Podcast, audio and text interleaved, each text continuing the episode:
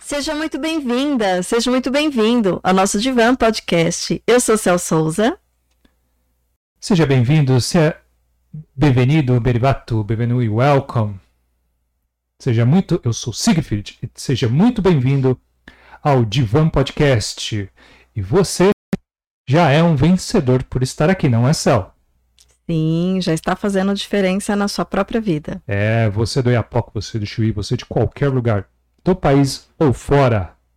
Estamos todos num só caminho e qual é?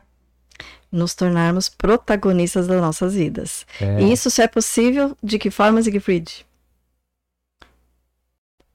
Através de conhecimento, autoconhecimento e de conhecimento de qualidade, né? Exatamente, sempre com um convidado muito bacana. E essa semana a gente vai falar sobre.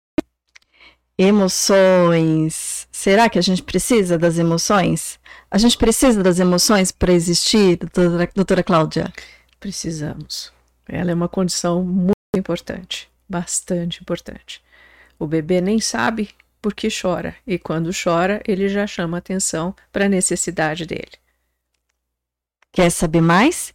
Fique aqui com a gente até o finalzinho desse episódio, que com certeza você vai enriquecer muito a sua vida. E compartilhando esse episódio, vai enriquecer também a vida de outras pessoas, né, Siegfried? Exatamente. Agora a gente vai para aquele alô para o nosso público, não é, Cel? Gratidão imensa para você que está conosco desde o nosso primeiro Divan Podcast. E gratidão para você que está nos conhecendo hoje. Para quem está nos conhecendo hoje, seja muito bem-vinda, seja muito bem-vindo. E o Siegfried tem um recadinho para você. Inscreva-se no canal, deixe o seu like, venha participar com a gente aqui na nossa conversa, no nosso bate-papo. A gente tem sempre um convidado muito bacana, como a Cláudia, uma doutora Cláudia que está aqui hoje. Vem conversar com a gente, vem conversar com ela. Você está em linha direta com ela, não é, Cel? É isso aí. Então a gente gosta de enfatizar que esse Divan Podcast é para você e é com você. Então, venha participar do nosso divã, tire suas dúvidas, faça perguntas, aproveite. Aproveite que é uma oportunidade incrível. Isso aí. Agora nós vamos para. Vamos aos aniversariantes da semana. Tá aí. Só um minuto. Tá Maristela, tá minha play. linda, já tá no play.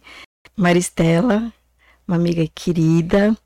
Luciana, querida, que já esteve aqui conosco no divã. Sandra, uma amiga querida que está sempre nos apoiando aqui no divã também. Então, parabéns para cada uma das três meninas. Olha, são três mulheres lindas. Parabéns. Muito amor, muitas, muitas alegrias, muita saúde. E que esse novo ciclo venha recheado de coisas gostosas. É isso aí. Divan Podcast deseja a cada uma muita riqueza e prosperidade, não é, Cel? É isso aí. Um beijo no seu coração. Você quer dar aquele aquele alô para aquela pessoa agora? Sim, vamos dar parabéns aqui para. É parabéns. É, um parabéns para Lorena. É, essa semana estava até aqui conversando nos bastidores. Uma das coisas que eu achei que eu jamais faria na vida, fiz, que foi assistir é, luta, é, um evento de lutas, e fui felizada em conhecer a, a Lorena. Primeira luta dela, ela ganhou, venceu a luta e ganhou uma bolsa da Federação Paulista de Muay Thai Asiático e que faz um projeto lindíssimo com jovens que alcança aí alta performance no esporte e agradecer por ter tido a oportunidade aí com a Fat Care de ter me levado para esse evento e mais uma vez parabéns Lorena linda muito sucesso para você viu um beijo um beijo para você e para a federação Isso aí, Divan Podcast deseja aí parabenização pela conquista da nossa futura lutadora aí, né? É, lutadora, já, já né? é já é lutadora já ganhou É, a nossa lutadora aí. Grande abraço. é isso aí sem mais longas vamos Você toca daí? receber a doutora Cláudia Se apresenta ela aí. sem sombra de dúvidas. Seja muito bem-vinda, doutora Cláudia. Doutora Cláudia Pinheiro é psicóloga, mestre, doutora em psicologia. É um currículo enorme, né, que a gente aqui comenta, assim. É um currículo extenso, professora, é, supervisora, enfim. É, mas a gente acaba filtrando um pouquinho só para ser pertinente ao tema. Então, Uhum. por ser pertinente ao tema, especialista em emoções. E aí a gente vai aprender muito sobre emoções com você, né? Gratidão por ter vindo, gratidão por estar aqui conosco. Seja muito bem-vinda. Ok, muito obrigada. É muito bom poder compartilhar né, o desenvolvimento da nossa trajetória e acerca desse tema eu acho extremamente importante. Apesar de ser um tema humano, muitas vezes o que a gente menos aceita é essa condição humana, né? Pois Das é. emoções, né? Pois é, a gente tem uma dificuldade, a gente vive tentando não ser humano, né? Sim, sim, queremos respostas prontas, atitudes eficazes e a última coisa que muitas vezes nós fazemos é conversar conosco, né? Ter a intimidade com a gente, que isso é uma condição muito importante. Cláudia, antes de a gente entrar aqui, adentrar, Hum, você tá à vontade? estou à vontade. É. Seja muito bem-vindo ao tá? Estou emocionado de estar aqui com você. com o tema aqui. É, licença só um minutinho, eu, tenho, eu tô aqui com a Isabel Santana, que deixou um boa noite, a Jacinta, Boa noite, Bel. que deixou um boa noite, e a Roseli Maria, que deixou um emojizinho aqui. A gente venha participar, venha conversar, tá?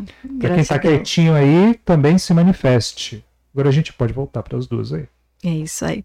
Vou aproveitar esse gancho que você já começou. Uhum. É, o que eu mais, a gente mais recebe, até em consultório, né, que as pessoas vêm trabalhar as emoções, se entender, trabalhar esse autoconhecimento, mas normalmente chega querendo não sentir. É isso. É isso mesmo.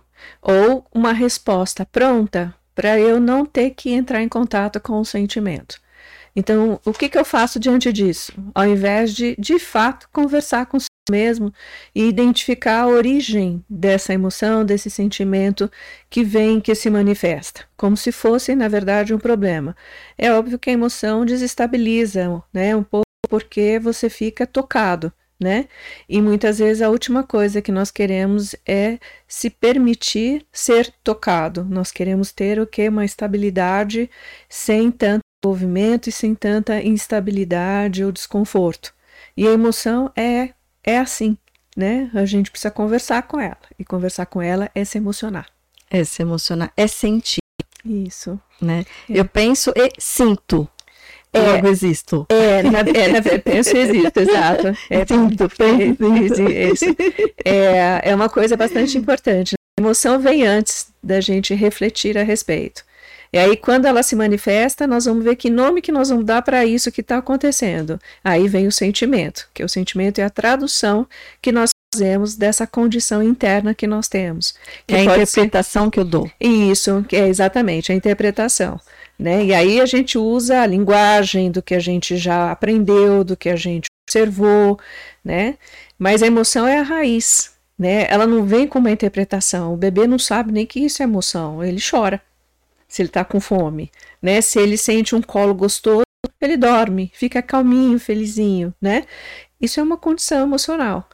E é uma reação automática. É uma reação oriunda do seu estado, do que está provocando isso em você.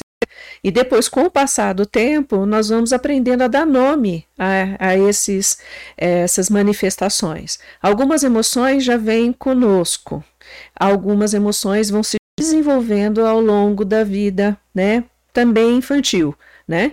Eh, por exemplo, a raiva, né? Ela vem mais tarde, né?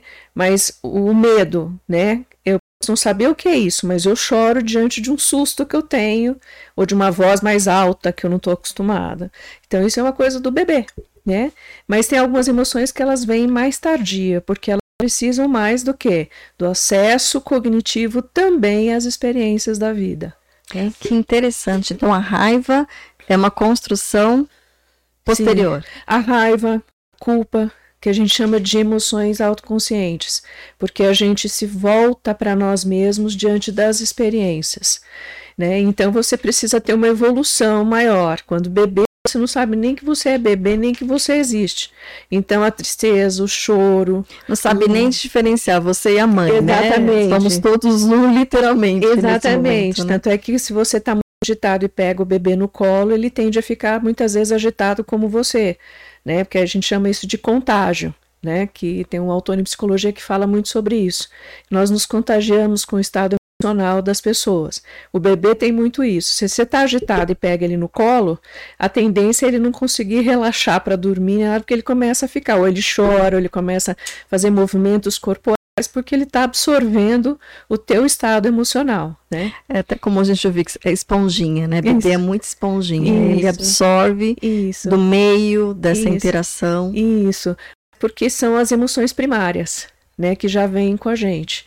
E depois, ao longo da vida, com o desenvolvimento cognitivo, nós começamos a dar nome a algumas coisas e as experiências que a gente vai tendo também. Então, a gente vai evoluindo também né, na apropriação de mais emoções né, e que são tão importantes, tão saudáveis, né? Todas são, né?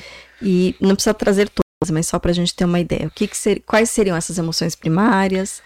As primárias vem o medo, né? Que é, a criança fica assustada e chora, né? É, o carinho que às vezes ela relaxa, ela se sente bem, né? Não é em qualquer colo que às vezes ela quer ficar, tem colo que ela descansa, relaxa e dorme, porque ela pega muito da, da energia, do estado emocional, né? Então, a alegria, o choro, né, que tem a ver, a ver com o bem-estar, com a atenção, com o medo, são as primeiras. E depois vem as outras emoções conforme ela vai interagindo e ela vai se envolvendo mais com o mundo, né? Bebê ainda, começando a engatinhar, explorando é, o mundo, né? Seis meses a gente já percebe algumas emoções já se manifestando, mesmo que ela não saiba dar o sentido ainda de fato para aquilo, entendeu? E, e, é importante dar esse sentido, dar nome, né? Nomear esses, essas emoções é, é importante. É, o, o, a questão toda, muitas vezes, é que uh, às vezes as pessoas, né, que estão à volta do bebê, por exemplo, elas acabam interpretando muito o estado emocional da criança, muito por conta da sua própria trajetória. Então é, é, é nesse momento que pode se transformar num desafio muito grande para a própria criança, né? Porque é visto de forma negativa, né? Por exemplo, quando ela chora, ah, isso é mãe, isso é birra. Nem tudo é isso, né? Então a gente precisa estar tá muito aberto para esse, esse, caminho novo que a criança está trilhando e não projetar tanta coisa nossa, né? Através da criança para que a gente possa dar a ela a oportunidade dessa construção. Por isso que você tem muitas vezes crianças que já olham determinadas emoções como um fracasso, como um erro, como algo feio.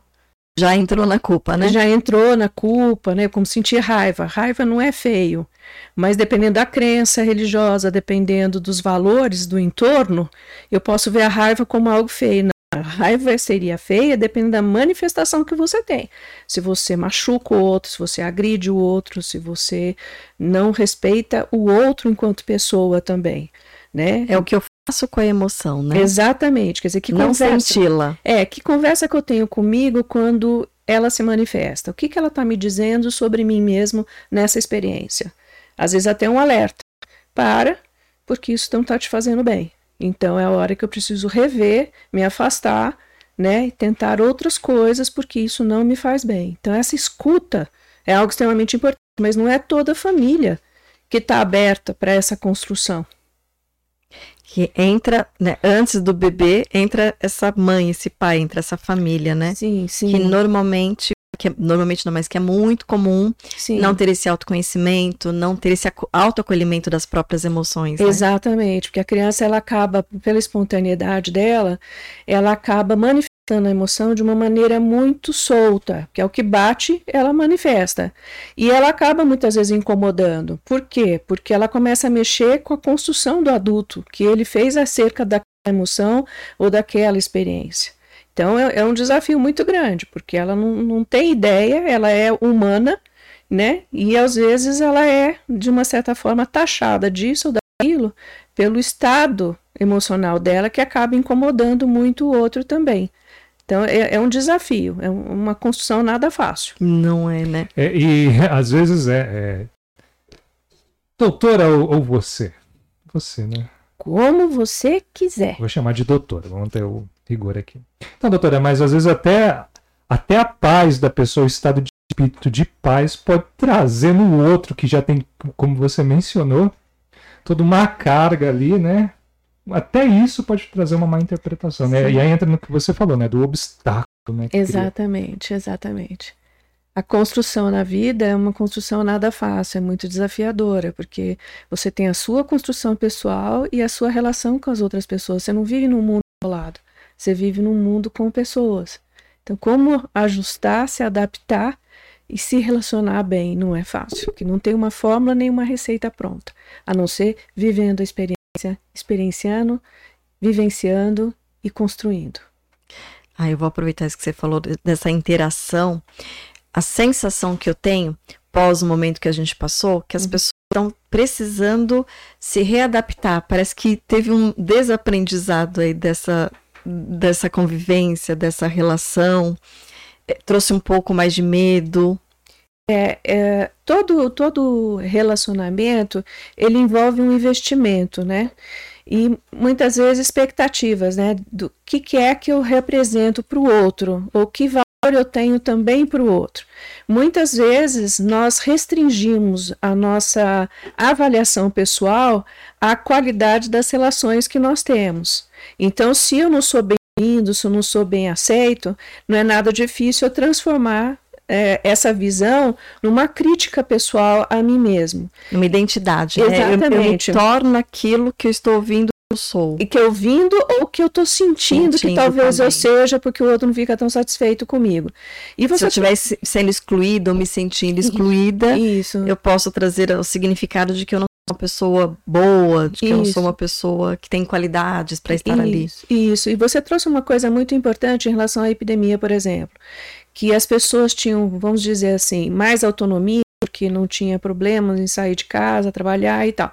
Com a epidemia, houve a necessidade de reclusão, né? Então, voltar para dentro. Então, para dentro de casa, distanciar-se dos relacionamentos, porque não podia ter um contato físico. Com quem é que nós tivemos que nos deparar?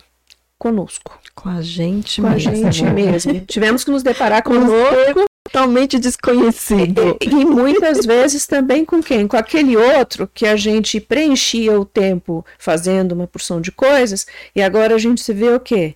No mesmo espaço daquele outro, olhando aquelas coisas todas que eu podia mudar de assunto dentro de mim porque eu estava ocupado. E agora eu tenho que olhar. E não só isso, mas a qualidade dos relacionamentos também, porque ao isolar, também houve um isolamento com as outras pessoas. Então, muitas vezes as pessoas se afastaram também. E aí é a hora que você vê o quê? Onde está o meu valor? Onde está a necessidade né, de ser importante para o outro ou não?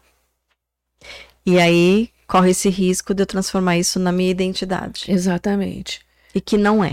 Exatamente. Pode ser uma coisa que você precisasse rever, que a qualidade dos relacionamentos que você teve, das escolhas que você fez, é, precisar agora, agora está na hora de eu rever isso que eu sempre neguei. Ou não, uma consequência que eu vou ter que me adaptar e ver que tipo de pessoa eu quero agora ser na relação comigo. Porque ao relacionar-se com os outros, é muito positivo, muito bom. A gente, nós somos seres sociais. Mas se a gente não tiver uma boa relação íntima conosco, não adianta que o outro vai preencher isso. É uma coisa complementar, mas nós precisamos ter uma relação muito boa conosco também. Principalmente, né? Daí que vai gerar uma qualidade das outras relações, né? Exatamente. Né? Nessa, nessa questão, com licença, nessa questão, hum. é, a gente meio que fechou aqui o que é uma emoção, então. Ela vai sempre colocar a gente para fazer algo, para agir, então. Se é que eu posso dizer assim, em grosso modo ou não. É, eu, eu costumo usar uma, uma, uma explicação de um autor que ele diz o seguinte: quando o nenê nasce, Sim. né? É, qual é a primeira manifestação muito comum, ou que antigamente se forçava muito, dando um tapinha Chora. no bumbum da criança para a criança chorar. Por quê? Porque ela estava acostumada a respirar dentro de uma barriga e agora ela precisa eliminar o líquido amniótico, né, que está lá dentro e respirar o oxigênio do ambiente. Acontece naturalmente ou não? Às vezes precisava dar um tapinha na criança, antigamente fazia-se isso. Né, dava um tapinha para a criança chorar e ao chorar ela começava a respirar normalmente. Então, a condição emocional, ela é fundamental para a nossa sobrevivência. É a nossa maneira de nos comunicarmos com o mundo e com a gente também. Então, elas, elas têm função, elas função. têm um objetivo. Sim, sim. Então, é, ah, mas E, e é- pode ser, tanto como eu ensinou, para né, se movimentar e às vezes não. Exatamente Para se retrair também. para se retrair, para se rever, né? O que que essa emoção está falando a respeito do que eu estou vivenciando? E respondendo também a sua pergunta, a emoção ela vem como uma condição biológica, né? Sim. E o sentimento ele é construído socialmente, ou seja, a hora que a gente vai dar nome para isso que acontece aqui dentro. Muitas vezes a gente aprende que a gente tem que negar as emoções, porque elas são erradas, são feias, são inadequadas ou levam ao descontrole. Por E, exemplo, os verdade- meninos não choram. Exatamente. O menino não chora, a mulher chora por quê? Porque é mulher. Né? Tem umas questões assim bastante importantes. A raiva é descontrole, né? É, o, o- a tristeza, o choro é fraqueza. Ah, algumas pessoas que vivem em famílias que muitas vezes têm crenças bastante fortes, a, a culpa tem que ser predominante. Por que a culpa tem que ser predominante? Para eu ser humilde. Né? E, e- mas eu não preciso ter culpa de tudo. Né? Então, são coisas muito distorcidas, ou seja, é uma construção social que muitas vezes, ao invés de nos ajudar a olhar para essa condição, pode desafiar bastante no decorrer da vida. Categoria Hum. que, que eu vejo muito, assim, psicólogo. Psicólogo não pode sentir nada, né? Não pode sentir raiva, não pode ficar triste. Mas você não é psicólogo. Gente, a gente é. Só que a gente também é uma coisa que você falou bem no comecinho. Humano. Exatamente. É uma condição humana. Então, psicólogos não estão isentos de, de sentir. Não, porque são humanos. A grande questão é como é que ele trabalha né, os sentimentos dele, as emoções, é, ao, ao longo da vida, no cotidiano dele. Dependendo da maneira como ele trabalha, como ele olha para esses aspectos, é extremamente saudável. Para ser uma pessoa da área da saúde mental, é muito importante que ele também tenha isso trabalhado dentro dele, para ele não negar e para ele também saber como utilizar de uma forma saudável, porque ele é da área da saúde mental. Então, isso é muito importante. Agora, não significa que ele não possa chorar, que ele não possa sentir raiva, não possa sentir culpa. Isso é humano. A grande questão é que, por ser da área da saúde mental, né, ele pode ter um controle maior. Mas o que a gente percebe muitas vezes é, são distorções. É tipo, vamos negar os sentimentos para nós sermos fortes. E isso é uma coisa que me preocupa muito na área da saúde. É, ne- nessa questão que você falou, Uhum. da- das emoções, né? Uhum. Tô lá, senti alguma coisa. Aí eu posso ser uma questão de externalizar ou uma questão que está dizendo internamente em mim. Uhum. É, aí, a forma como eu vou alimentar a interpretação de- de- dessa emoção Uhum. vai fazer virar o sentimento que pode me adoecer, me adoecer, fazer com que minha vida flua. É Uhum. nesse sentido mesmo, né, que você diferencia a questão, para ficar bem claro para o nosso público, nosso público maravilhoso aqui, Uhum. para a pessoa entender. Pô, aqui eu estou sentindo uma emoção, a partir daqui é um sentimento e aonde eu posso começar a agir, Uhum. tentar fazer alguma coisa, né? Isso, ela é desencadeadora de um movimento, sim. Agora, a grande questão é qual é o tipo de movimento que eu tenho diante daquilo que está acontecendo dentro de mim, né? Da resposta que eu tenho diante do mundo. Às vezes, uma pessoa forte, considerada forte, é aquela que encara tudo com muita coragem, que não tem medo de nada. O medo também é uma emoção muito saudável, porque ele te transforma numa pessoa mais cuidadosa, que tem mais autorrespeito por si e respeito pelo outro. Né? Então, é uma, é uma coisa complexa, é uma construção extremamente importante. É, é, esse, tem alguns ditos né, sociais vilões, né? Então, assim, a raiva e o medo ah, são grandes vilões, né? Uhum. Ninguém deveria sentir. E eles têm, uma, têm funções importantíssimas, Sim, sim. né? Do autocuidado, da autoproteção, por exemplo, o medo, Isso. né? É a questão, por exemplo, da culpa, né? A culpa dentro de algumas crenças religiosas, ela é, ela é mais saudável, porque você é mais humilde. Você se tendo culpa, né? Você é, venerado, mais né? humilde. É, exatamente. Venerado. E, e na verdade, são, são, são interpretações é, que se manifestam oriundas do quê? Das crenças, dos valores pessoais. Então, imagina se isso não interfere no desenvolvimento, por exemplo, de uma criança, que as emoções vêm, ela nem sabe o que significa, e aí a sociedade, na interação que ela vai tendo com a sociedade, com a família e tudo mais, é que ela começa a dar nome para isso e o que isso significa, às vezes de maneira positiva e às vezes de maneira totalmente distorcida. Então eu fiquei imaginando, eu sou criança. E aí eu começo a aprender que sentir culpa é, é bonito. Belo bom, moral, belo é importante. Uhum. Né?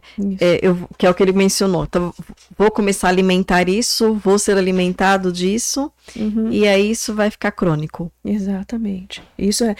Você, você falando me fez lembrar da expressão em inglês, né? Que nós, eh, brasileiros, né, usando o português, o que, que a gente faz quando a gente se sente culpado? Desculpa, né? Me desculpe, né? Ou seja, me tire a culpa. Em inglês, a gente faz o quê? Excuse me. Ou seja, perdão. É engraçado como a língua, dependendo da, da, da É. língua, a gente nega como se aquilo fosse negativo. Então, me tira isso de dentro, me tira essa culpa. Não. A gente precisa muitas vezes ter a culpa para nós nos redimirmos daquilo que a gente fez e também percebemos o mal que a gente provocou em nós mesmos. Então, a gente sentir culpa, ai, pisei na bola comigo, devia ter me respeitado mais, ou com o outro. Né? Então, não, é, não me tira a culpa, não. Eu preciso dela para eu avaliar o que, que eu preciso me rever, né? Com o outro ou comigo mesmo.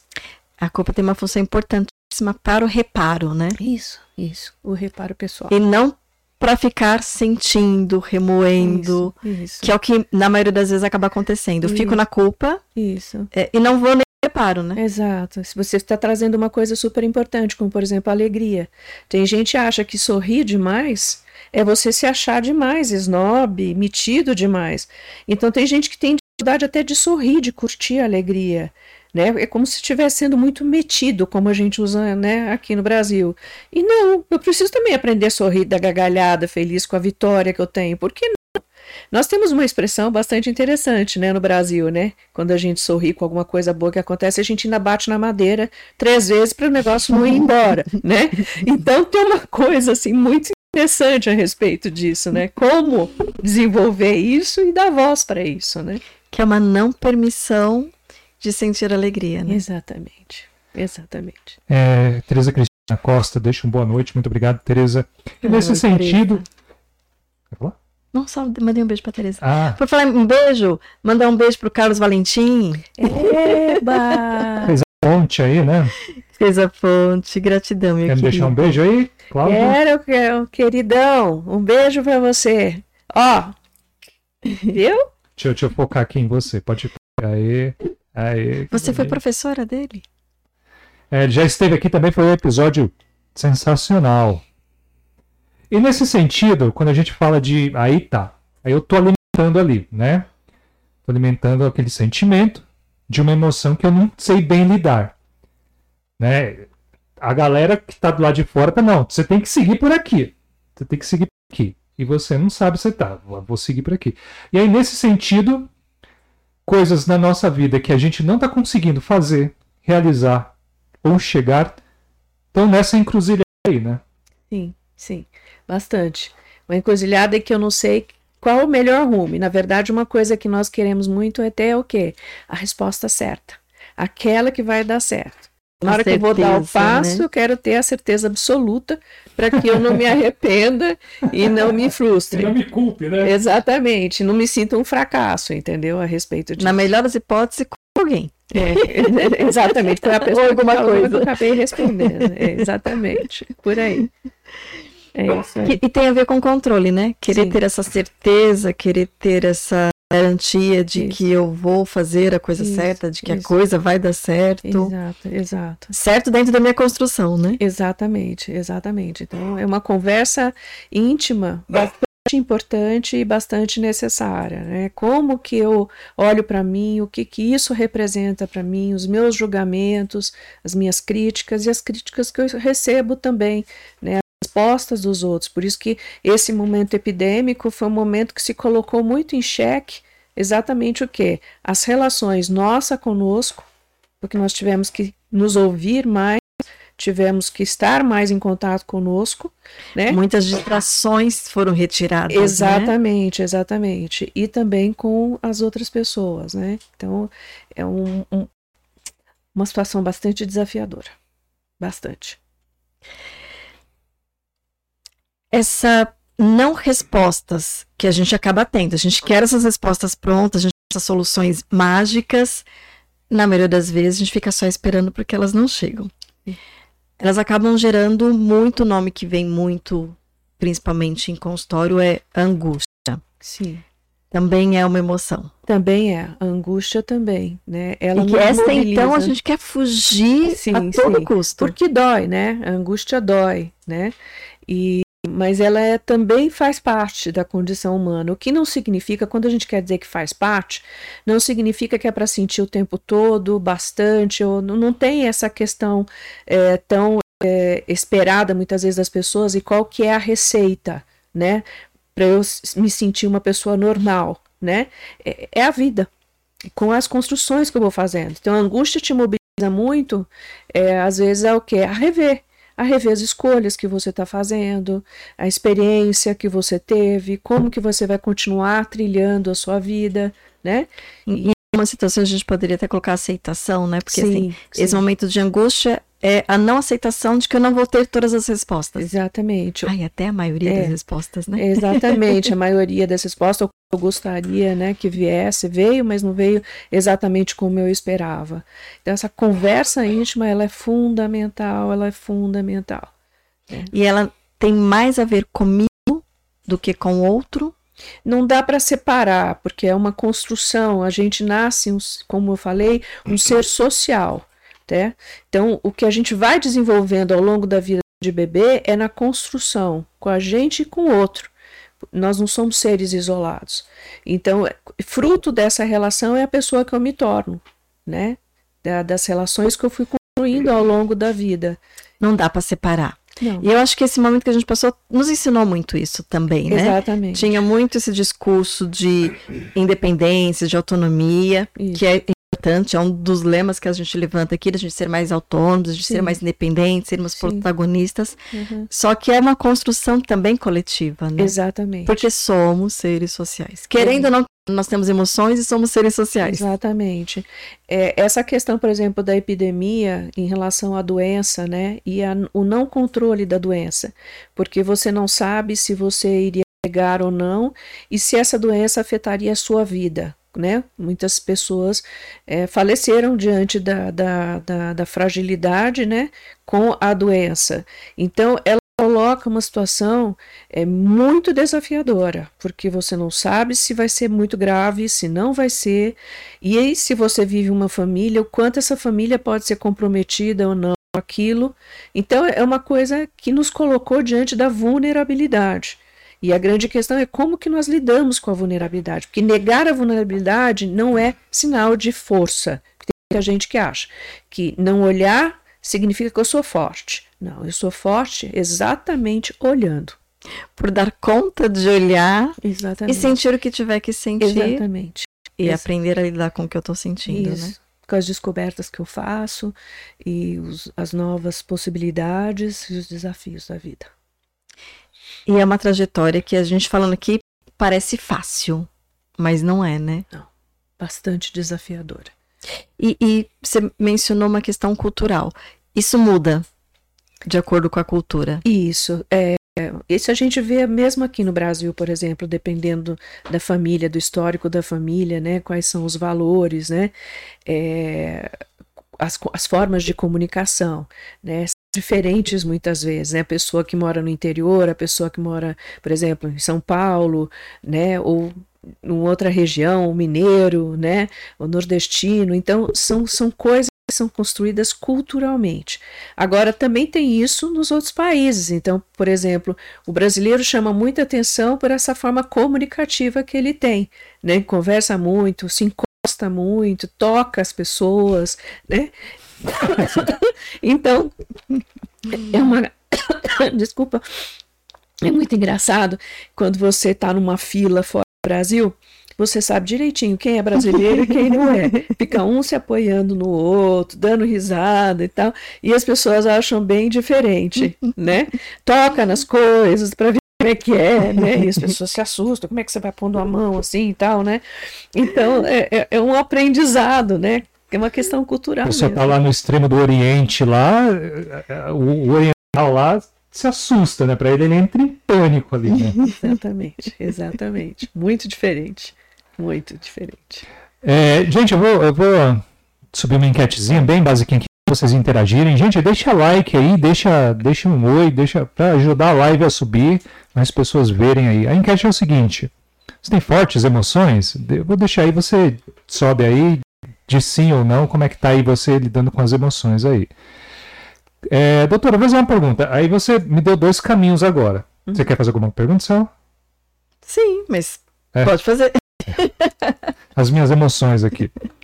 É, então temos dois caminhos. A- a- As emoções podem agir para fora, para dentro da gente, né? É, nessa questão, a pessoa pensa assim: poxa, mas eu sou muito impulsivo, né? Minhas emoções ah, me fazem agir sem pensar.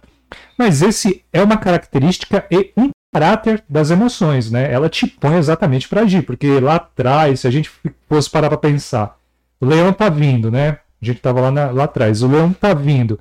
Aí você racionalmente, ô senhor leão, eu vou te cantar um sarau agora. Não Vamos ia, conversar. é, não ia rolar, né? O leão ia falar, amigo, você é estranho, mas eu vou te devorar mesmo assim, né? A gente foi construído a partir disso, né? Entender isso é uma maneira de lidar com, com essa questão da impulsividade das emoções, né? Se eu posso assim. É, eu, eu diria que assim, a impulsividade, é, de uma maneira geral, é, muitas vezes envolve o descontrole mesmo, né? Que eu vou respondendo automaticamente. Com a maturidade, com a evolução, você vai aprendendo a ter essa conversa íntima com você e sempre responder de cara, mas há determinadas situações que elas tocam numa ferida ou numa reação que você responde de imediato, como por exemplo o medo. Você está numa boa, tal, de repente você vê uma situação que você está correndo risco, você tem que responder de imediato. Então, o grande desafio é quando eu estou realmente respeitando, quando eu estou numa situação de total descontrole, uma resposta emergente diante de uma determinada situação. Quer dizer, não tem uma regra, nós vamos ter que viver a vida e, através dessa comunicação íntima, nós vamos construindo a pessoa que nós nos tornamos ou pretendemos nos tornar. Mas é muito importante essa conversa pessoal, né? Tudo bem?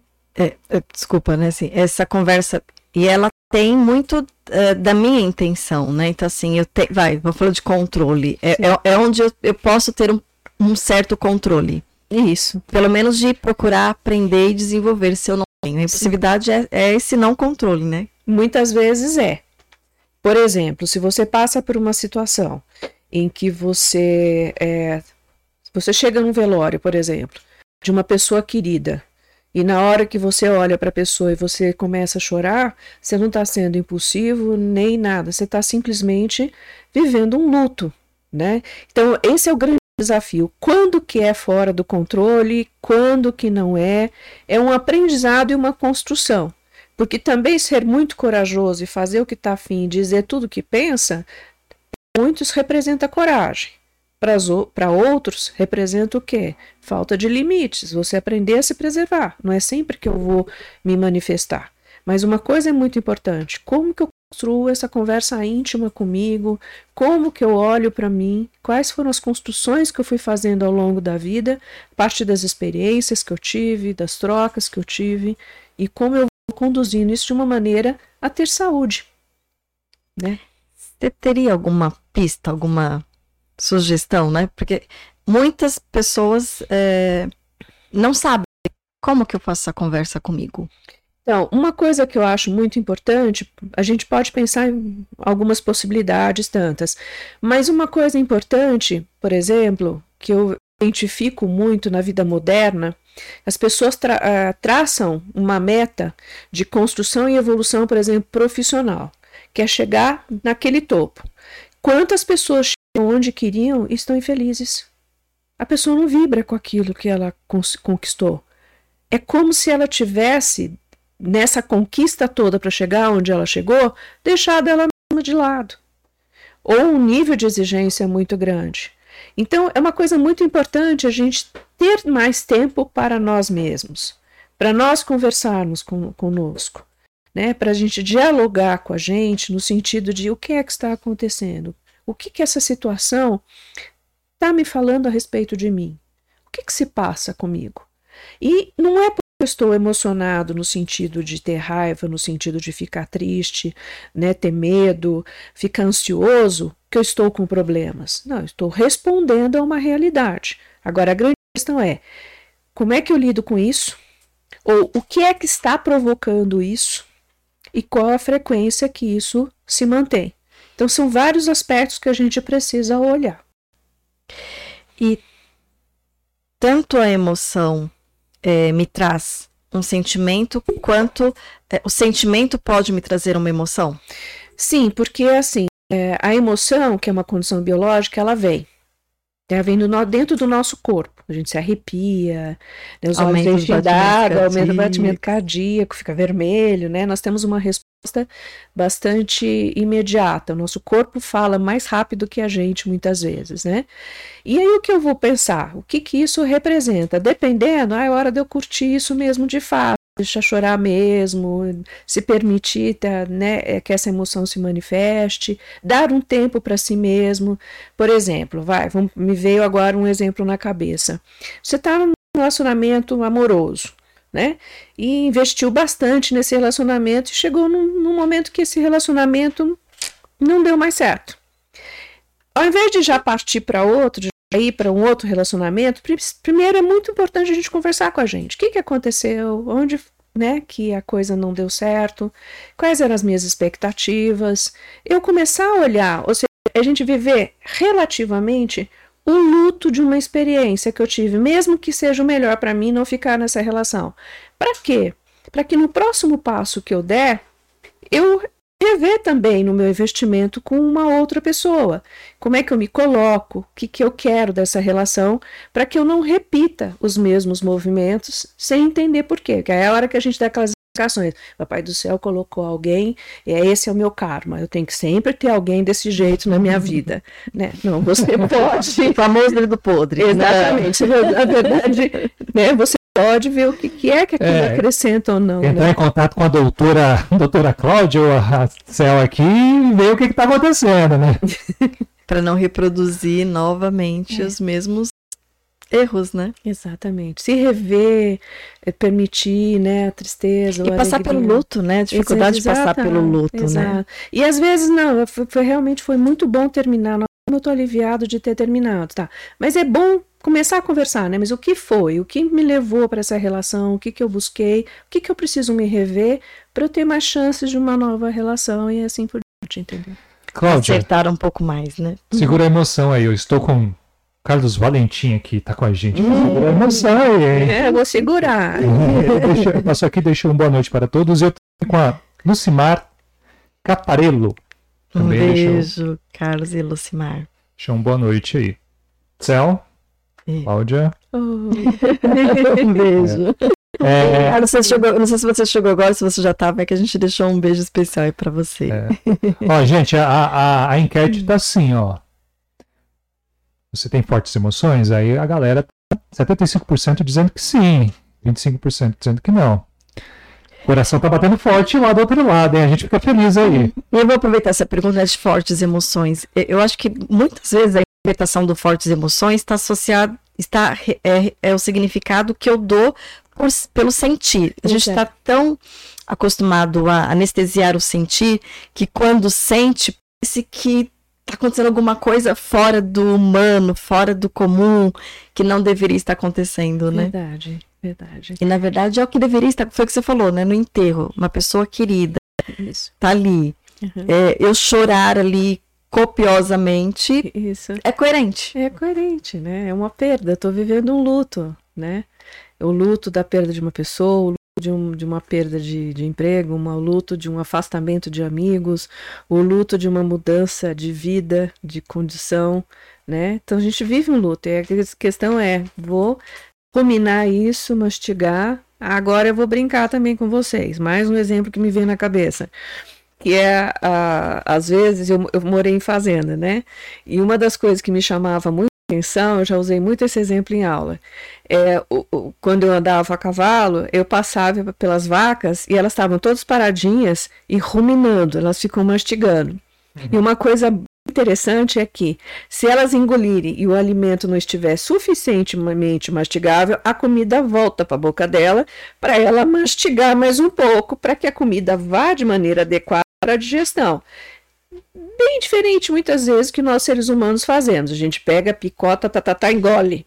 Se vai fazer mal depois no intestino alguma coisa, esse é problema do alimento não da maneira como eu me alimentei. Então, assim é a vida. Quais são as escolhas que nós fazemos, que aprendizado nós temos, nós precisamos ruminar as coisas que se passam com a gente, para que realmente a gente tenha uma digestão sobre a vida, né, acerca da vida bastante positiva. É. Vou voltar um pouco em algo que você já trouxe aqui, mas para enfatizar mesmo. É, porque é muito comum também, principalmente a gente da área da saúde, falar do acolhimento, né? Então acolhe as emoções. E aí é muito interessante porque tem alguns pacientes, principalmente homem, adoro quando o homem traz é, objetivamente pergunta assim, como é que faz isso? Exato. Porque passa pela escuta, né? A gente fala tanto de escuta do outro, isso. do acolhimento isso. da emoção do outro, do sentimento do outro. Isso. É, e o acolher é exatamente isso que você está falando, né? Então, não tem a ver com o expressar. As pessoas confundem. Ah, então, ah, acolher a raiva, então eu posso sair batendo em todo mundo. Não. Isso é porque, não, acolheu, isso é porque não acolheu, né? Pelo amor, hein? Exatamente. Exatamente, é uma coisa muito importante, né? Por exemplo, no, no caso da raiva, né? Eu acolher a minha raiva, eu o que, que é que ela está me falando a respeito da vida. Às vezes porque eu estou com um nível de exigência muito alto e eu não estou tendo as coisas como eu gostaria, porque eu quero a coisa perfeita e do meu jeito.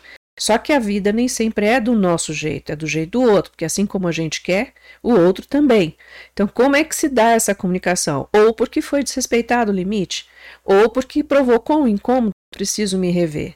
Agora, muitas pessoas acham que sentir raiva e permitir a raiva é você sair é, agredindo as pessoas, né? E, e não é por aí, porque assim, do mesmo jeito você faz, você pode receber de volta também. Quer dizer, o outro também tem sentimentos. Então, como que eu vou expressar para o outro que ele me magoou, que ele me machucou, mesmo que eu esteja bravo? Eu não posso é extrapolar na linguagem, mas eu posso dizer, estou chateado, você pisou na bola e eu, eu esperava isso de você e você não fez. Eu estou muito, estou com raiva dessa situação. Estou com raiva de você também por causa disso. Né? Mas eu não posso agredir a pessoa, eu não posso socar a pessoa. E a outra pessoa pode dizer: agora eu é que fiquei com você falando desse jeito, eu não gostei. Verdade, pode ser que tenha incomodado mesmo. E aí, como é que nós vamos resolver essa situação? É, e aí é a hora que às vezes precisa dar um tempo para uma reconstrução, ou às vezes precisa se afastar de vez. Me lembrei de uma, de uma coisa que, que tem a ver com o processamento das emoções, né? Isso. Que a gente ouvia é, dos nossos avós, de pessoas mais velhas da nossa infância, é, conta até 100. Isso, isso. Porque tem uma função, né? Sim, sim. Você, você contar, você respirar, para você conversar com você, para você pensar sobre aquilo, é, o que, que você precisa, o que, que é prioridade nessa situação, quais são as possíveis consequências, né? Essa é uma questão que na terapia a gente trabalha bastante, né? Que é que sente, como é que é e quais são as possíveis reações que o outro pode ter e o que você faria diante da reação do outro, que é um trabalho que a gente vai desenvolvendo para que a pessoa possa entrar em contato com os desafios. Mas é assim na vida. Né? Se eu resolvo fazer algo que incomoda o outro, eu preciso saber o que é que eu estou fazendo e quais são os riscos que eu estou a fim de parar diante dessa, dessa atitude que eu estou escolhendo ter.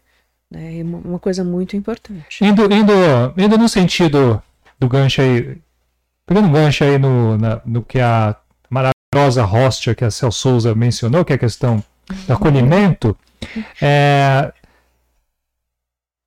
indo para dentro agora, que a gente foi para fora, né? agora indo para dentro.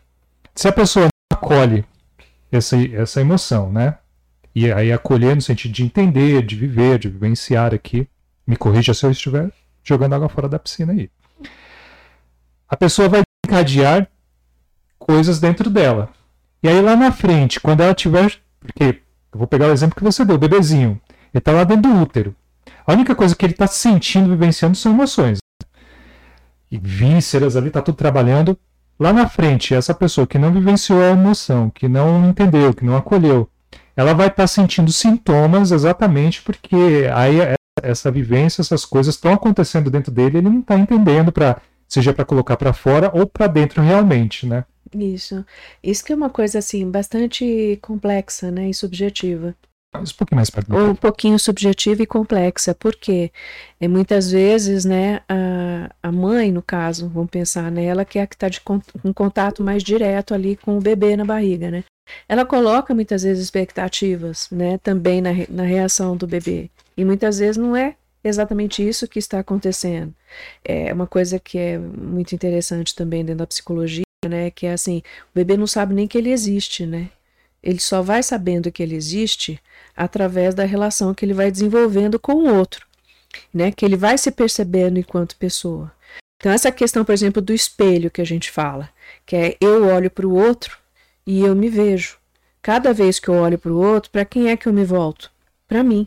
Quando o outro olha para mim fazendo assim, opa, tô no caminho certo, a pessoa está concordando, ah, não sei o quê. Se a pessoa vira e faz, levanta uma sobrancelha, alguma coisa, o que, que, é que está acontecendo? Tô falando errado, está incomodando. Então, a, a nossa construção ao longo da vida, nas relações que a gente tem com o outro, ela é extremamente importante para a construção que nós vamos fazer acerca de nós mesmos.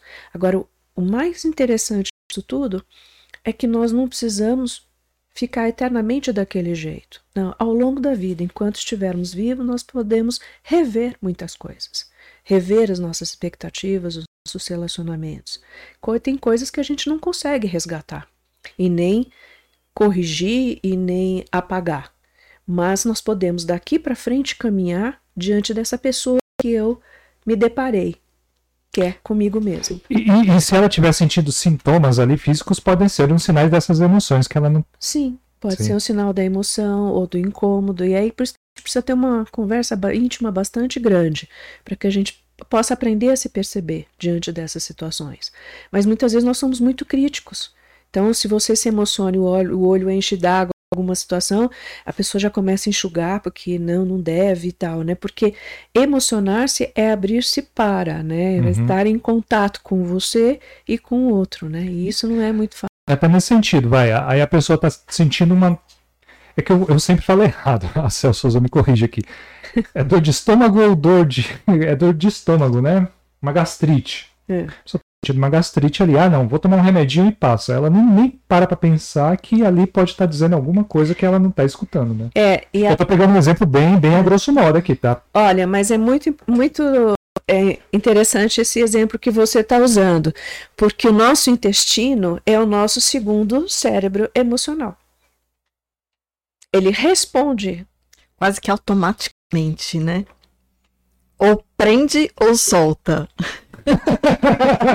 Se não ficar respondendo alguma coisa. Eu fico o dia inteiro resmungando. É, é, é uma coisa muito interessante. Nós temos um cérebro emocional aqui que ele é muito importante a gente conversar com ele. O que está acontecendo? Vamos conversar. É. O que, que você está querendo segurar aí? É. Exatamente. Então vamos conversar para soltar? É, exatamente. Ou passa por uma tensão enorme e tem uma diarreia bem grande, quer dizer, né? Às vezes a gente não conversa muito com esse corpo, né? A gente quer cumprir papéis, é. mas conversar com o corpo para ver o que a gente está sentindo, o que está desencadeando, não. À espera de uma formulinha mágica. Exatamente, exatamente. Que às vezes traz mais prejuízo, né? Exatamente. Porque eu camuflo o que está sendo dito, que meu corpo está querendo falar comigo, uhum. e aí ele só piora. Exatamente. Eu quero a resposta.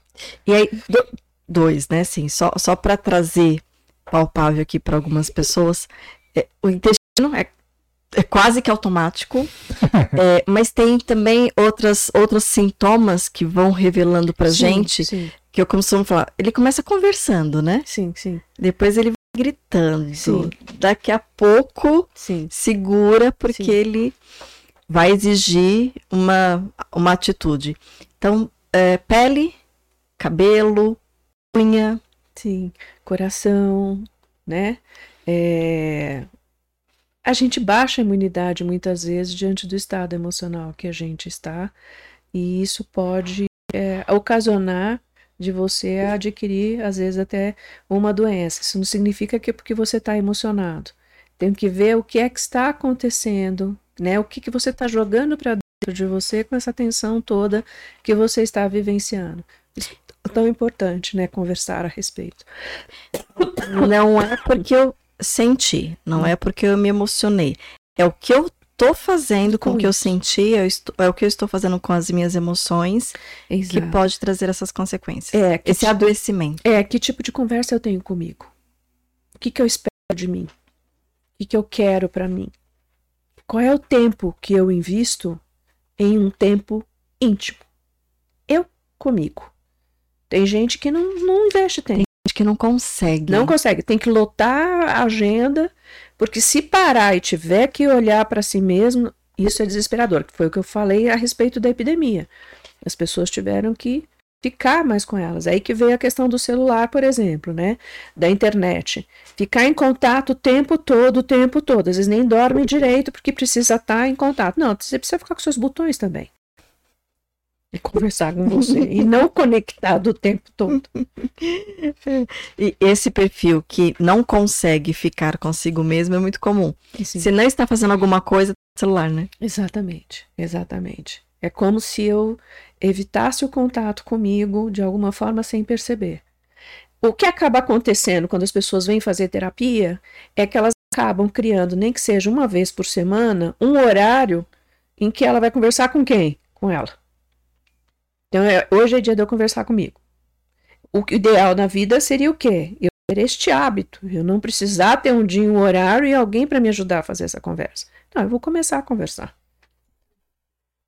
Mas acaba precisando muitas vezes desse recurso para conseguir fazer isso. Isso. E o que não é problemático, é pelo contrário, eu vou buscar ajuda para eu cuidar de mim. É, só, o que eu estou querendo dizer é que é, a gente começar a repensar qualidade de vida, para a gente ir em busca né, de uma parceria com a gente. Isso é muito importante, nós sermos mais nossos parceiros. E às vezes nós precisamos dessa parceria né, com a ajuda de um profissional, para ajudar a desenvolver essa comunicação, essa intimidade, né? Não conseguimos fazer isso sozinhos. Mas é o importante é o quê? Ir em busca disso. Em busca dessa intimidade. Nesse sentido da busca do profissional, vou fazer uma pergunta aqui, que esse bate-papo maravilhoso aqui com a Cel Souza e com a doutora, é o seguinte, o quanto a gente, o porquê também, né, a gente procurar esse profissional, o quanto a gente vive influenciado também por essas emoções, né? Sim. A gente tá ali influenciado e aí pode afetar nas nossas escolhas e decisões, né? Isso. É, então, por isso que a gente precisa ter o autoconhecimento. O que é que está acontecendo comigo? O que, que isso está me dizendo a respeito de mim, do que eu espero, do que eu quero? Quer dizer, nós temos a parte cognitiva, que são os nossos pensamentos, e nós temos também a parte emocional. Se você disser para mim qual que é o mais importante, os dois. Enquanto ser humano, nós somos muito especiais. Nós temos uma condição emocional que é a nossa condição humana. E nós temos a parte cognitiva, que também é a nossa condição humana. Mas como nós conversamos, lidamos com isso, é um desafio. Né? Essa É o busca. nosso grande desafio, né? Uhum. E aí eu quero trazer um- uma. Vou trazer a palavra Tá. que você mencionou nos bastidores, que eu acho que ela é, é bem bacana. Do afetar, do afeto, né? É, é muito comum também a gente receber em consultório pessoas que não querem mais se relacionar porque não querem mais ser afetadas. Isso. Isso. Quer o isolamento para não correr o risco de se entristecer porque se decepcionou muito com os relacionamentos que teve de amizade, ou familiares, ou relacionamentos mais íntimos, né, com parceiros e parceiras. Então, essa é uma coisa bastante eh, séria, né, que eu não quero me deixar afetar, porque isso pode me enfraquecer. O ideal seria o quê? O que aconteceu nessa escolha? O que, que aconteceu nessa relação? Qual foi o seu movimento? Né? Quais são as, foram as suas expectativas? Como você olhou para cada uma dessas situações e eventos que levaram a este rompimento, a este afastamento? Tem muitas pessoas que falam: ah, não adianta, não vou investir em ninguém, não quero saber de amigo, nada, amigo só dá trabalho, é muito fácil falar, não sei o quê, papapá, papapá. Né? Que a grande questão é: quem são os amigos, que expectativas que você tem do que é um verdadeiro amigo, né? É, ou de uma relação. Então, são coisas muito importantes da gente começar a olhar para o nosso próprio movimento e as nossas, as nossas trajetórias na vida, né? Como é que eu fui fazendo as minhas escolhas e o que, que eu aprendi com elas. E às vezes eu me fecho totalmente, posso me fechar. Isso não significa ter saúde. Ah, eu não preciso de ninguém, eu toco a minha vida, eu sou mais eu e pronto, acabou. Olha como eu sou forte. Né? Precisar de alguém não é sinal de fraqueza. E, na verdade, é um, é um, grande mecanismo de defesa, né? É, e, e, uma coisa interessante, né? Quer dizer, é um mecanismo de defesa que eu tenho, mas ao mesmo tempo é, é como se eu não quisesse me sentir né, vulnerável né, diante da, da, da situação e da escolha que eu fazendo. Então eu vou me afastar, vou me proteger para eu não correr mais risco. A grande questão é, vamos olhar então esses relacionamentos todos, essas experiências todas que você teve, para que a gente veja, né, o que que aconteceu ou de comum ou de diferente que levou a esse movimento, a essa tristeza, a essa necessidade de afastamento. Vamos ver. Aí que a gente começa a construir, né, na nossa trajetória, que eu acho muito importante. Então a saída não. É, é, vou falar saída como se fosse possível, porque não é possível. É, eu posso até escolher não me relacionar para não ser afetada pelas relações, mas eu estar sendo afetada pelo que eu estou fazendo comigo mesma. De alguma forma eu estou sendo afetada. A grande questão é: preciso rever às vezes as minhas escolhas, as minhas parcerias o que, que eu deposito nessas escolhas, ou o que, que eu deixei de fazer na escolha. É, é bem complexa a dinâmica, né? Mas eu preciso olhar para ver o que eu quero na minha vida. Senão eu vou continuar tendo os mesmos resultados. Exatamente. As mesmas frustrações, as mesmas dores, as Exatamente. mesmas emoções. Exatamente. Há pessoas que às vezes terminam o relacionamento e não dão esse tempo para digerir, como eu estava falando antes. E aí você não entende, você fala, ah, é karma, eu pego sempre a pessoa com o mesmo perfil. E eu costumo brincar um pouco e eu falo assim, é, feito o cachorrinho. Ah, esse é parecido, ah, esse eu quero. Né? Então tem alguma coisa. É familiar. É familiar, eu quero de novo. Tá vendo? É meu karma pegar sempre alguém. Não, escolher dentro daquele jeitinho, né?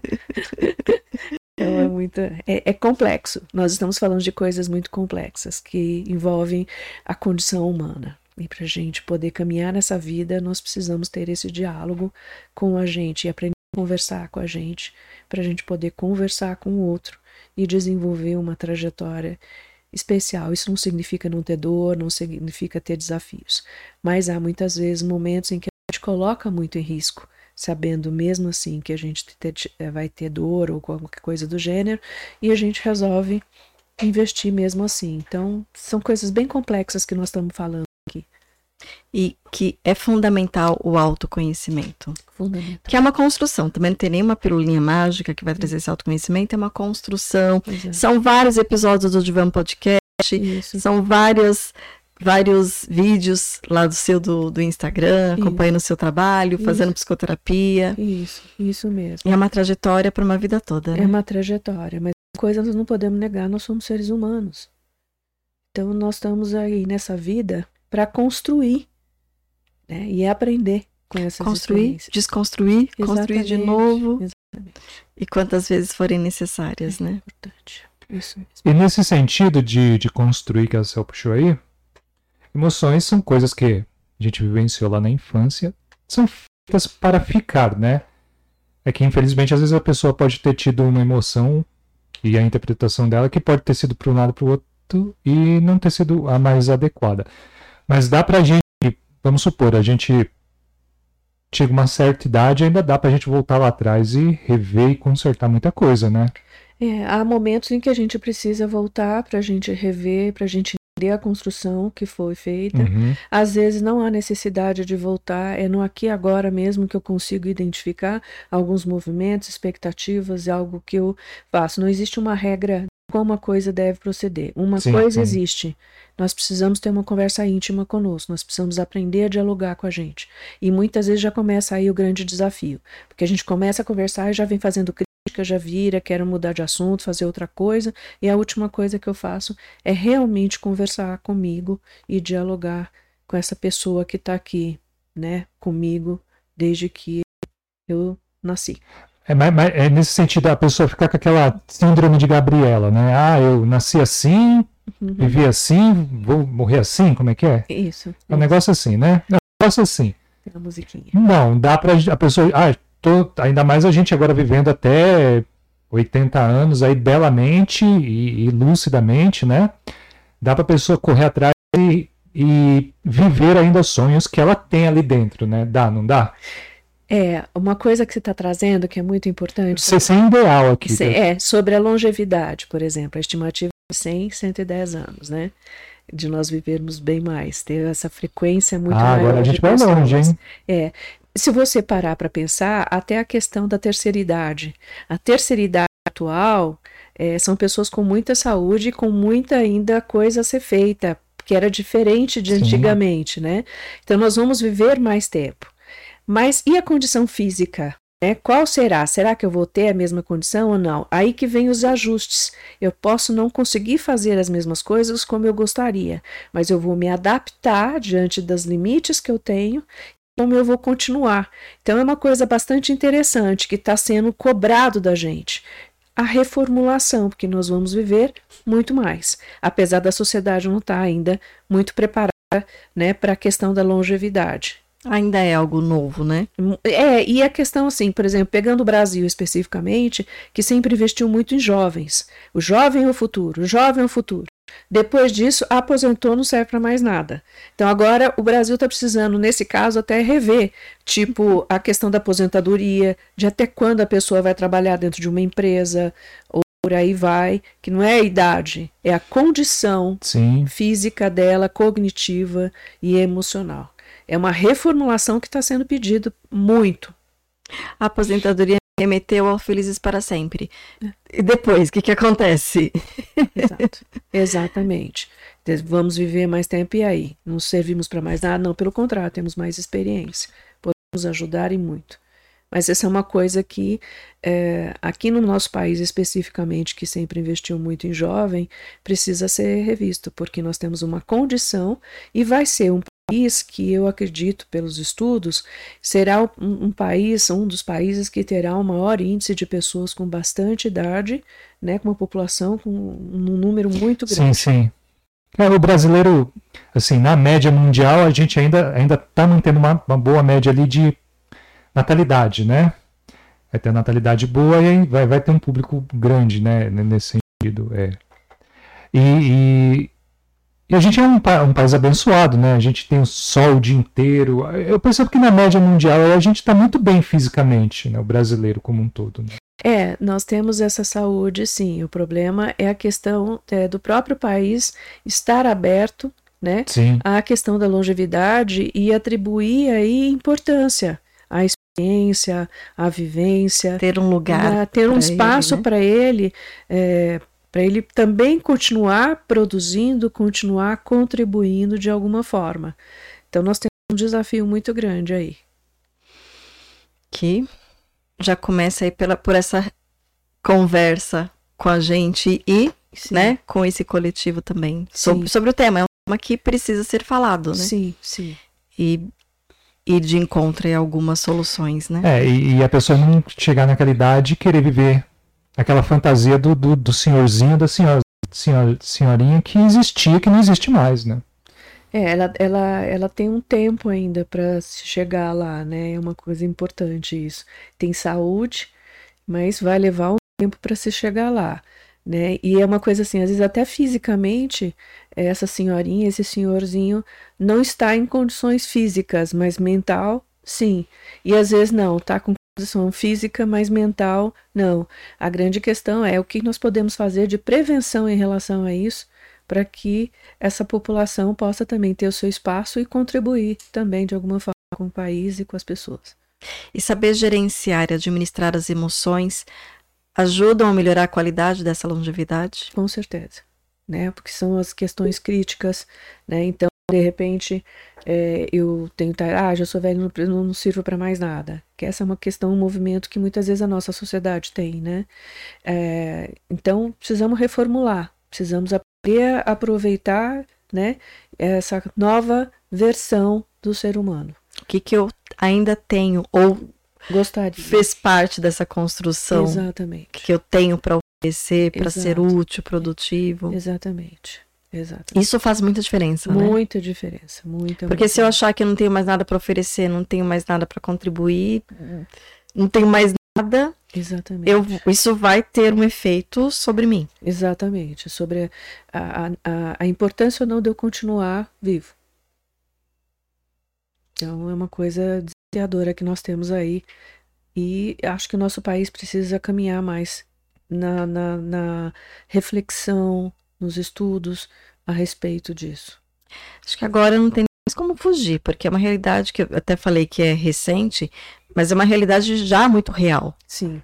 Já a gente já, já vê um, pessoas uma quantidade grande de pessoas idosas, sim, né? Sim, sim. Mas a sociedade não está preparada para tá, eles. Não a tá. questão do, do, do, rótulo, né? Ah, é velho. Ah, já tá gagá, né? Que, que a gente usa muito isso, né?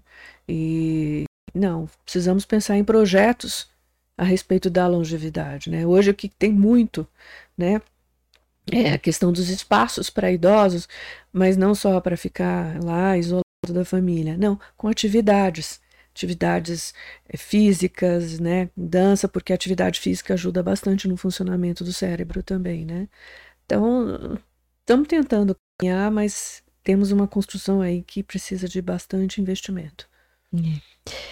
Só para a gente ir caminhando a finalização. É, é só pontuar uma coisa aqui que eu falei, que a questão do Brasil é a natalidade ainda tem algo boa, no número bom, e o número de pessoas mais velhas vai aumentando um pouco menos que os, que os outros países, né? Uhum. Mas aumentando bastante. Só para pontuar aqui que eu, eu falei meio misturado aqui, deixar bem claro os dados aqui. Uhum. Então, só para a gente ir rumo aí a, ao término. É, quando eu nego as minhas emoções, o que eu estou sentindo, eu estou negando uma parte que ela tem muita força sobre o que eu vou fazer e sobre o que eu vou uh, executar, né? É, a gente costuma fazer associação com iceberg, né? Então, assim, é, a pontinha que eu, que eu vejo tá lá, que é pequenininha, uhum. E quanto menos eu conhecer as minhas emoções, mais eu sou dominada por elas sem ter como controlá-las, como gerenciá-las, do que se eu conhecer, né? Então, assim, é uma fala que eu tenho muito é, é somos capazes de matar. Pronto. Né? Se eu sei que eu sou capaz de matar, a chance de eu aprender a administrar, né? Onde está meu calo? Por quê? O que, que aconteceu? Eu tenho essa capacidade enquanto ser humano. Uhum. Do que quem, quem acha que não meter, né? Exatamente. E você está trazendo uma coisa que eu considero bastante importante, que eu tenho observado um pouco no cotidiano, né? É, por exemplo, quando o bebê nasce, né? Que eles estão a questão da evolução da espécie é uma coisa que a gente está identificando mesmo, de fato. As crianças estão nascendo mais evoluídas, mas também tem uma expectativa muito grande das famílias, né? Dos pais, muitas vezes, de que a criança já já falando, já dizendo já o que ela vai fazer ou o que ela não vai. Então, muitas vezes, até o período da infância, ele é muito prejudicado por conta dessa expectativa, expectativa. de que já vem pronto, já saiba e tudo mais. É como se a gente não pudesse viver determinadas experiências e passar por determinados momentos. Já vê como adulto, né? É, nós queremos as coisas, a expressão que a gente usa, para ontem. Né? Tem que ser tudo muito avançado, né? Porque senão vai me dar trabalho. Né? Então, são coisas muito importantes que a gente está dizendo sobre o fim, sobre o começo e sobre, o começo. e sobre como que a gente vai definir a nossa trajetória, a nossa vida. Né? Essa é uma coisa muito, muito importante, que a gente quer para a gente e que concepções são essas que eu tenho a respeito da vida. O que, que é que eu estou querendo dizer para mim mesmo quando eu faço as escolhas que eu faço? É. Maravilha. Tem mais alguma coisa que você acha que é importante, que a gente acabou não, não trazendo aqui? Um monte, né? Que é um leques que a gente é, pode abrir, mas... É, esse é um assunto bastante rico, bastante importante. Daria para falar sobre o, cada uma delas, entendeu? A gente desenvolver. Mas uma coisa muito importante, né? Nós começarmos a realmente a desenvolvermos o hábito de conversarmos mais conosco. Isso significa criarmos mais momentos dessa conversa íntima com a gente, né? É dar uma paradinha, dar uma dialogada, o que que eu estou sentindo, o que que eu espero. Essa conversa íntima, ela é muito, muito, muito importante. Então, criar momentos para isso é fundamental. para que a gente tenha cada vez mais saúde. Ou pelo menos identifique né, as formas de pensamento né, que eu estou desenvolvendo dentro de mim, para eu poder ter saúde, para eu caminhar nessa trajetória. E a emoção não é sinal de fracasso, nem de, de é, perda de controle. Agora, pode ter situações emocionais que eu estou perdendo o controle, Pode ter situações emocionais que representam um fracasso numa situação, mas a emoção em si, ela é humana. Então precisamos aprender a conversar conosco. Esse é o objetivo das nossas emoções. Muito bem. Tem mais alguma colocação? É, Sérgio Dedes deixou uma boa noite aqui. Ele falou: noite, seria o ego que nos faz isolarmos. É, isolarmos aqui. Não, acho que dá, dá, dá, dá um, outro, um outro podcast, Sérgio, né? É. Tem o ego, tem o medo, né? Tem, tem alguns fatores aí. Uhum. Né? Acho que está tudo, tudo bem colocado, que a gente viu, viu a questão das emoções de forma bem panorâmica, né? Uhum. Ficou bem claro. Para a gente começar realmente a entender, né? Que, que bicho é esse de emoções? É, é humano, não é humano? Devo resisti-las? Devo uhum. acolhê-las? Uhum. Qual o sentido que cada uma tem, o que, que isso representa e como eu gerencio tudo isso diante da vida? Isso é muito importante. É. E lembrando que elas têm uma função, então elas Sim. existem na nossa condição humana por algum motivo. Né? Sim. E elas podem, né? Foi uma pergunta que eu coloquei é, em uma das divulgações, né? Se elas nos ajudam ou se elas nos atrapalham. Uhum. Tudo vai depender do motivo, da razão, de como ela emergiu e da leitura que eu faço a respeito de cada uma dessas experiências. Elas por si só não fazem nada. É, são humanas ou seja, fazem parte da gente. Muito bem. Bom, para quem quer conhecer um pouco mais do seu trabalho, qual é o canal de acesso para contato? Está na descrição do, do vídeo o seu Instagram. Isso, o Instagram é uma forma. Quando eu criei esse Instagram profissional, o meu objetivo era exatamente poder estar tá estabelecendo uma troca com as pessoas, de contribuir com as pessoas. Meu objetivo é exatamente esse. No próprio Instagram também tem o contato, né, que vocês podem estabelecer, tem e-mail, tem né, o, o telefone de contato, só que não dá para ficar ligando, porque às vezes eu estou trabalhando. Mas se essas formas, ouvir e trazer perguntas, eu quero é contribuir, esse é o meu objetivo. Né, poder estabelecer uma comunicação e um diálogo com as pessoas. É para isso que ele veio. E o seu Instagram é doutora.com Cláudia do Vale, com dois Olhando para essa câmera aqui, ó. Manda para eles lá, para essa aqui. Uhum. É doutora, né? DRA. Ponto, Cláudia do Vale com dois L's Pinheiro. DRA. Do Vale Pinheiro. Esse é o meu Instagram. E no meu Instagram tem possibilidade também de trazer algumas questões ou se comunicar também. Ok? É com esse objetivo. Perfeito. Bom, gratidão imensa, né? Ser uma especialista aqui falando de emoções.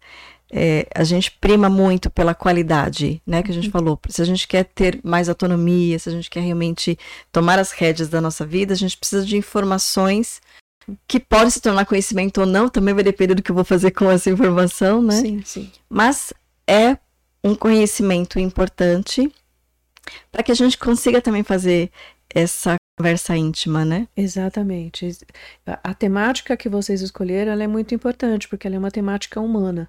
Então, a gente começar a olhar para a nossa condição humana é muito importante. Isso não significa para as emoções e, e, e, sair atacando as pessoas.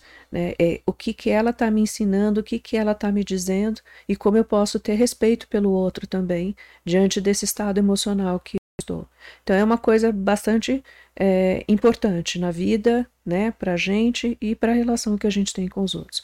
E eu agradeço também o convite, a oportunidade de estar conversando sobre esse assunto, que eu acho muito importante. Né, espero ter contribuído também com o espaço de vocês. Com né, certeza. E fico à disposição também. Bom, só gratidão mesmo. Quer se despedir? Deixa eu ver aqui. É, queria desejar cada um uma ótima semana. Tereza Cristina Costa, achou muito bom essa live. Oi, Tereza. Vou deixar aqui. A todos uma ótima semana. Agradecer aqui a doutora aqui que nos ajudou a entender um pouco mais sobre nós, né? Entender que A gente é esse mar, né? Ele está sempre balançando nas emoções ali e cabe a você levantar as velas ali e administrando essa situação. Não querer viver isso é não entrar no mar e não sair para lugar nenhum, né? Negar isso é complicado. É isso aí. Então, gratidão mais uma vez para você que assistiu a gente ao vivo, gratidão a você que está assistindo em outro momento. Seja muito bem-vindo, muito bem-vindo e compartilhe, né?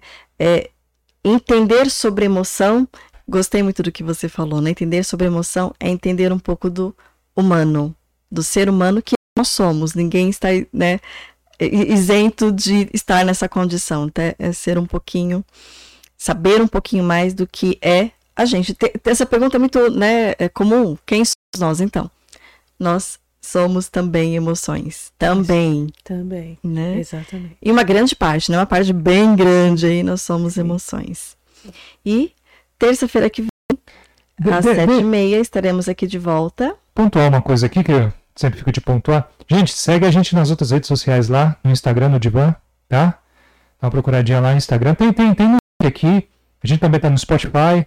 Gente, compartilha essa live aqui com, com, seu, com a sua galera aí, nos seus grupos de WhatsApp lá, com uma pessoa que você gosta, com, com quem está perto de você. É muito importante isso aqui. O material de primeira, a gente está recebendo sempre gente muito bacana, a doutora que disponibilizou o tempo dela, conhecimento dela, a experiência dela, gente. Anos e anos aí, é, não, isso aí é uma coisa que, que você não compra. É, compartilha lá, dá essa força pra gente, é muito importante isso. Isso faz com que o nosso trabalho, o nosso material vá para frente cada dia mais e mais, mais e mais, mais e mais, mais e mais. E sem contar que é assim que a gente faz diferença no mundo, né? Sim. Sim. Compartilhando coisas boas, compartilhando algo que realmente pode fazer diferença na nossa vida e na vida das pessoas que a gente quer bem. E uns episódios a gente brincou. Com aquelas que a gente não quer bem também, porque vai que ela melhora. Não é verdade? É que, que, a gente não quer bem, que ela também não quer bem da gente. É que Isabela passa a começar a querer bem da gente, né? Vai que. Não, vai, ela, ela... Aqui o Divan tá, tá, tá, tá fazendo milagres aqui, você Foi boa, né? Foi. Quer dar um tchauzinho? É, é, é, tá, um, muito obrigada pelo convite e eu desejo a vocês um, um momento muito especial, um novo ano especial a partir de tudo isso que a gente vem falando e que vocês realmente tenham uma conversa íntima e um encontro com vocês mesmos bastante grande, bastante íntimo. Né? Essa intimidade da gente com a gente é muito importante. Torcendo por vocês. E muito obrigada. É isso aí. Então, até terça-feira que vem, às 19h30, e contamos com você. Um beijo no seu coração.